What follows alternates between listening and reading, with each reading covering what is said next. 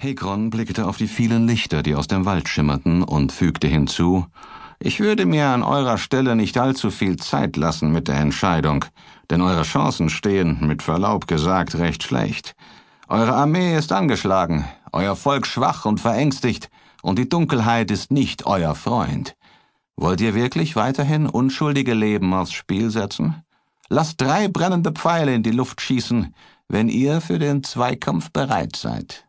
Sehen wir nur einen Pfeil am Himmel, gehen wir davon aus, dass ihr das Angebot ausschlagt.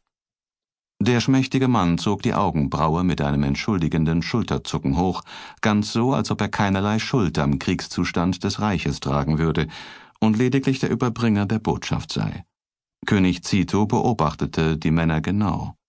Abscheu spiegelte sich in seinem Gesicht wieder, aber wohlerzogen und sich der Lage bewusst, antwortete er höflich ich denke nicht, dass es einer langen Gedenkpause bedarf. Gleichwohl frage ich mich, woher ich wissen soll, ob mein Sohn Wort halten wird, falls ich gewinne.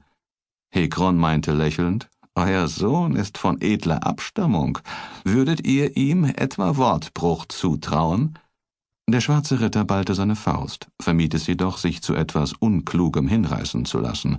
Kann ich Rupert also die frohe Botschaft überbringen, dass er sich dem Schloss ungehindert nähern kann vergewisserte sich Hekron mit einem überheblichen Grinsen. Nein, nein, das kann er nicht, warf Gernot barsch ein. Ich will eine Sicherheit. Eine Sicherheit, dass er gezwungen wird, sein Wort zu halten, falls er verliert. Man kann ihm nicht trauen. Sag ihm, dass wir uns beraten und ihm Nachricht zukommen lassen, und zwar dann, wenn er uns einen glaubwürdigen Gegenwert für sein Versprechen gibt, und nur dann. Richte ihm aus, dass er mit dem Rücken zur Wand steht und dass wir darum wissen. Ein Vorschlag wie dieser würde niemals von Rupert kommen, wenn es keine Notwendigkeit dazu geben würde. Hekron gefiel die Antwort nicht, und so schaute er den König ungläubig an. Dieser nickte zustimmend.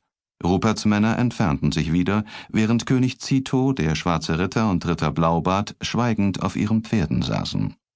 Ich werde gegen Rupert antreten, tat der König kund. Der schwarze Ritter lachte verständnislos und verärgert auf. Wie stellt ihr euch das vor?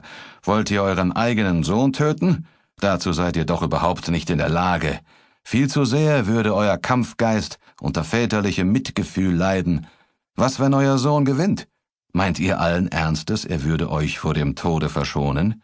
Ihr seid der König, ihr dürft dieses Risiko nicht eingehen. Ohne euch gäbe es keine Hoffnung für das Volk. Solange ihr aber lebt, wäre es selbst im Falle einer Niederlage bereit, eine Revolution gegen Europa zu entfachen. Zito sah seinen Freund an und fragte vorwurfsvoll, und wer soll dann an meiner Stelle kämpfen? Ritter Blaubart fürchtete die Antwort und zuckte zusammen, als Gernot laut und deutlich Ich erwiderte.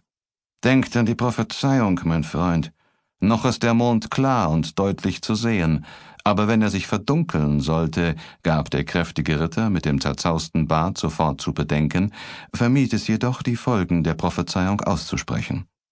Der König bewunderte die Entscheidung seines ersten Ritters, dennoch konnte er diese nicht hinnehmen und sprach in die Runde Deshalb gehe ich. Ritter Blaubart kannte Gernot allerdings gut genug, um zu wissen, dass dieser sehr dickköpfig sein konnte und, wenn überhaupt, nur mit den besten Argumenten von etwas abzubringen war. Daher wollte er nichts unversucht lassen und richtete freundschaftlich seine Worte an ihn. Wir haben gute, tapfere und starke Männer. Lasst uns denjenigen auswählen, von dem wir glauben, dass er dieser Aufgabe gewachsen ist. Jeder andere ist besser und unvoreingenommener als ihr Gernot oder der König. Ihr seid ebenfalls zu sehr mit Rupert verbunden und hegt tiefe Gefühle in eurem Herzen, vielleicht auch die Hoffnung, dass aus ihm noch ein guter Mensch werden kann. Ganz abgesehen davon würdet ihr es nicht über euer Herz bringen, den Sohn eures Königs zu töten. Glaubt mir, ich kenne euch. Er wandte sich von Gernot ab, sah den König an und bat, lasst mich antreten. Es wäre mir eine große Ehre, Eure Majestät. Ungeduldig äußerte der schwarze Ritter, es ist egal, wen wir senden. Rupert wird nicht mit offenen Karten spielen, deshalb dürfen wir es auch nicht tun. Er wird uns keine Sicherheit bieten können und wollen. Ich bin überzeugt, dass seine Männer bereits einen weiteren Angriff planen. Wenn wir das Duell ausfechten und es nur im geringsten nach einer Niederlage für Rupert aussieht,